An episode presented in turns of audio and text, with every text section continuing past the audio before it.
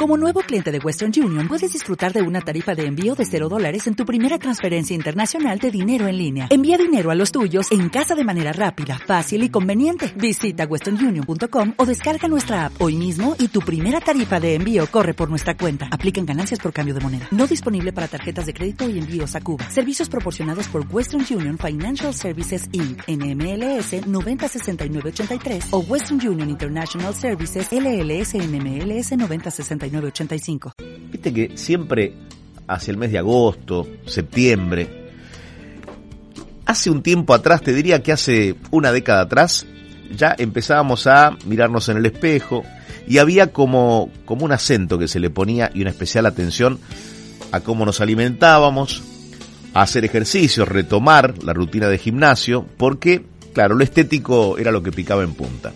Yo creo que ocurrió un cambio y me parece positivo desde hace ya algunos años, que empezamos a cuidarnos, o por lo menos intentamos hacerlo, en materia de alimentación y también con la actividad física, porque van de la mano, pero porque el organismo así lo necesita, para cuidar eh, nuestro estado general.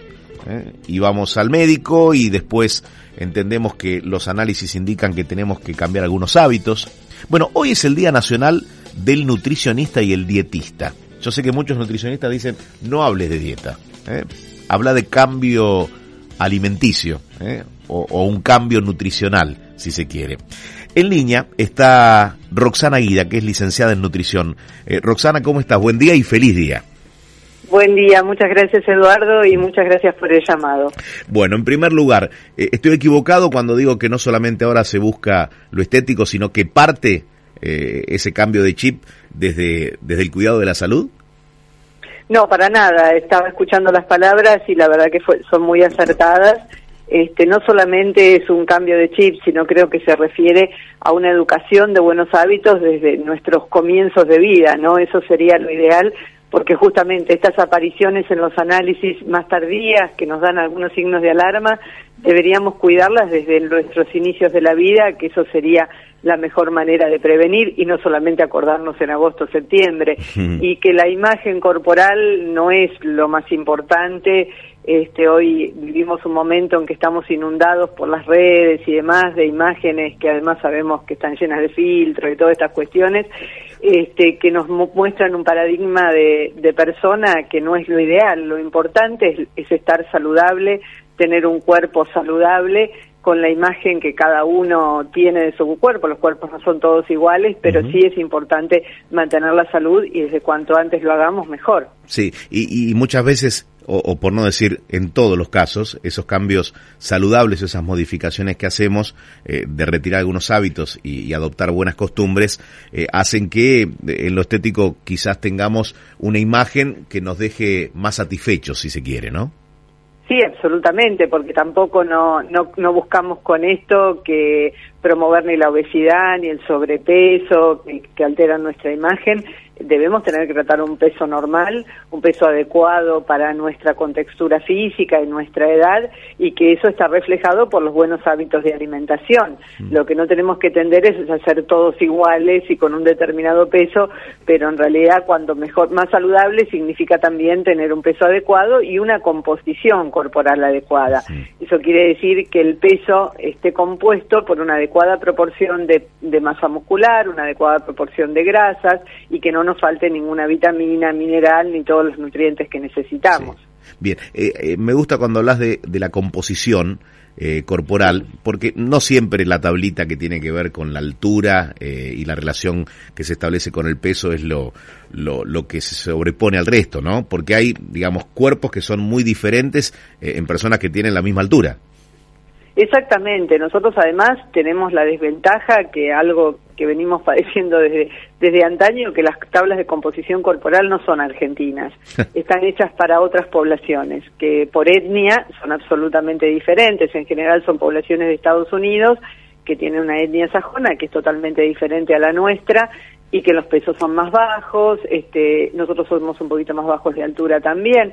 Entonces, cada cuerpo tiene su composición corporal. Hoy se mide muy fácilmente la composición corporal y por eso es importante también consultar a un nutricionista porque el nutricionista antes de darnos un plan de alimentación nos va a hacer las mediciones, que eso se llama evaluación nutricional, nos va a evaluar certeramente y después nos va a dar un plan de alimentación adecuado a nuestra situación.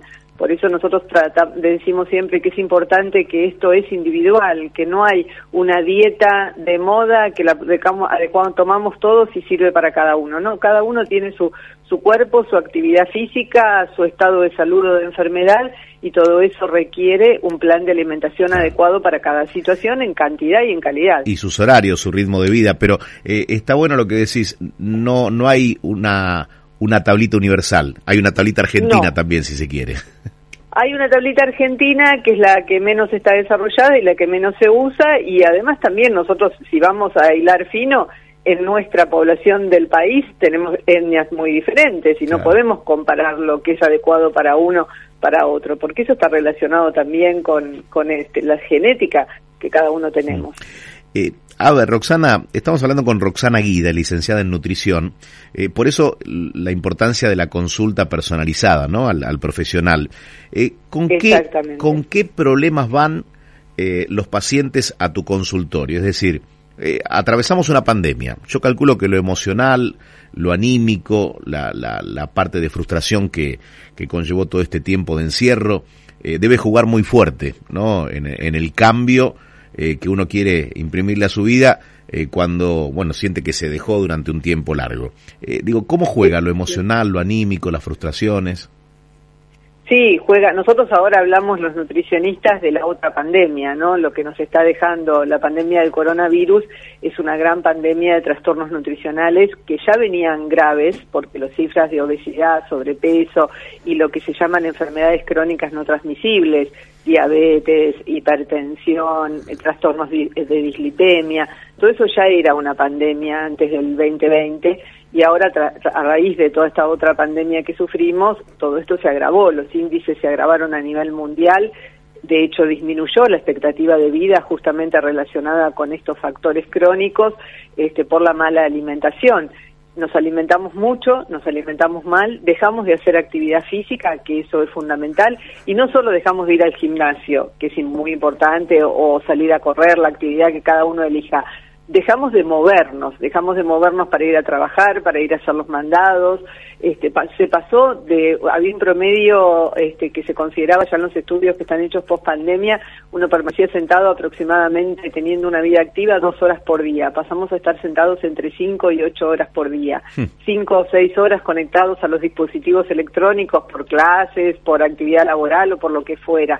Este, y todo eso llevó a que mm, aumentemos de peso, perdamos masa muscular, que es fundamental para todos los procesos metabólicos, y se genera una situación que se llama obesidad sarcopénica.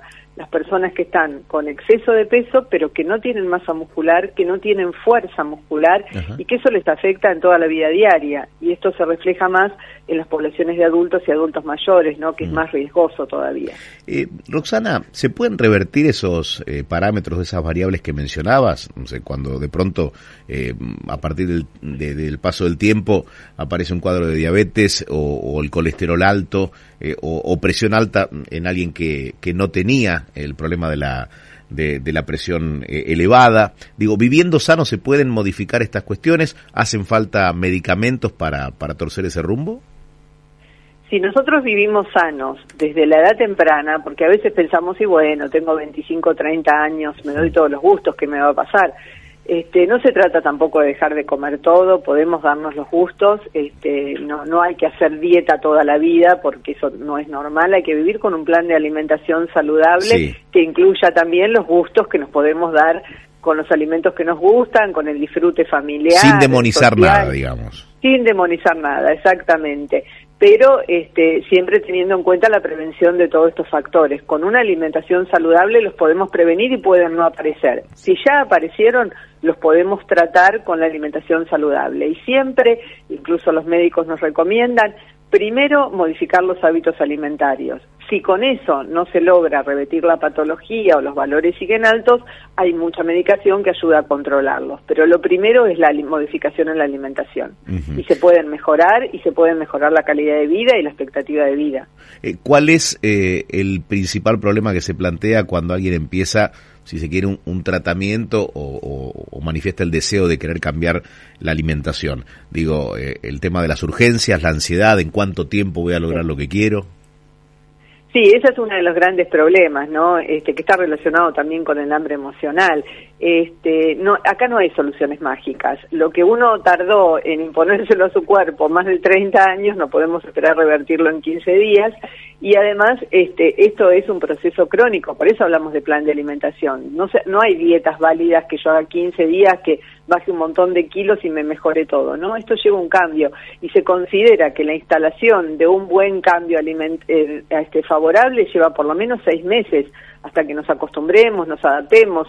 Por ejemplo, yo quiero empezar a desayunar nunca en mi vida desayuné, no voy a desayunar de un día para otro, tendré que empezar de a poquitito hasta que me vaya acostumbrando, mejorar la calidad de los alimentos que incorporo, lo mismo que sucede con la, actividad física. Entonces todo eso lleva tiempo y un proceso. El primer problema es la ansiedad que lleva y lo otro es lo que se genera, lo que hablábamos antes del del llamado hambre emocional, ¿no? Que a veces uno se viene cuidando, viene haciendo las cosas bien, mejora los hábitos y todos fallamos porque esto no es perfecto y un día este tuve una angustia, un problema y me como todo lo que encuentro, pero bueno, eso no hay que hay que seguir adelante, eso puede pasar, todos podemos fallar, hay que volver a empezar y nada más, no no hay ningún problema en eso. Roxana, esos son los mayores problemas. La última, eh, si nos dejas dos o tres tips, eh, porque bueno, muchos pueden creer que comiendo fruta eh, ya está, o comiendo más verduras que antes, eh, ya voy a estar balanceado o voy a tener todo lo que mi organismo necesita.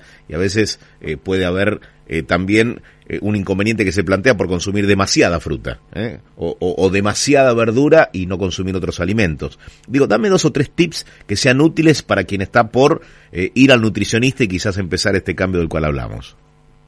Sí, perfecto. Sí, todos los excesos son malos y los déficits también. Lo ideal es empezar primero por hacer por lo menos tres o cuatro comidas en el día. Las horas de ayuno, están muy de moda todos los ayunos intermitentes y todas las horas excesivas de ayuno no son favorables. Empezar a hacer las cuatro comidas. Y nosotros nos basamos mucho en algo que se llama el plato saludable.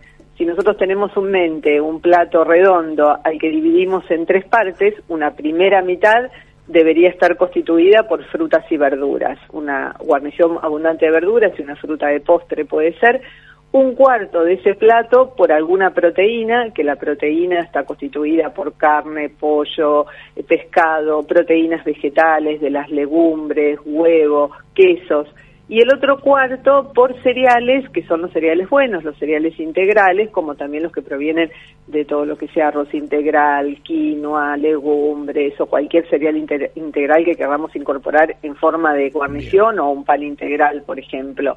Beber mucha agua, tratar de no beber otro líquido porque todo lo que sean jugos para preparar, gaseosas, tienen demasiado contenido en azúcares y sodio.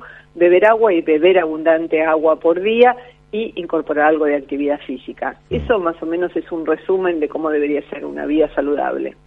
Hoy puede ser un buen día, ¿no? El día de la nutricionista o del nutricionista para, empezar el cambio. Nos podríamos homenajear con esto. Tal cual. Eh, ¿Estás en redes, Roxana? Sí, Este, mi Instagram es guida.nutrición, este, esa es mi red. Perfecto. Muchísimas gracias por haber hablado con nosotros. No, muchas gracias por el llamado. Buenos días. Buenos días. Roxana Guida, licenciada en nutrición, en el día del nutricionista y el dietista.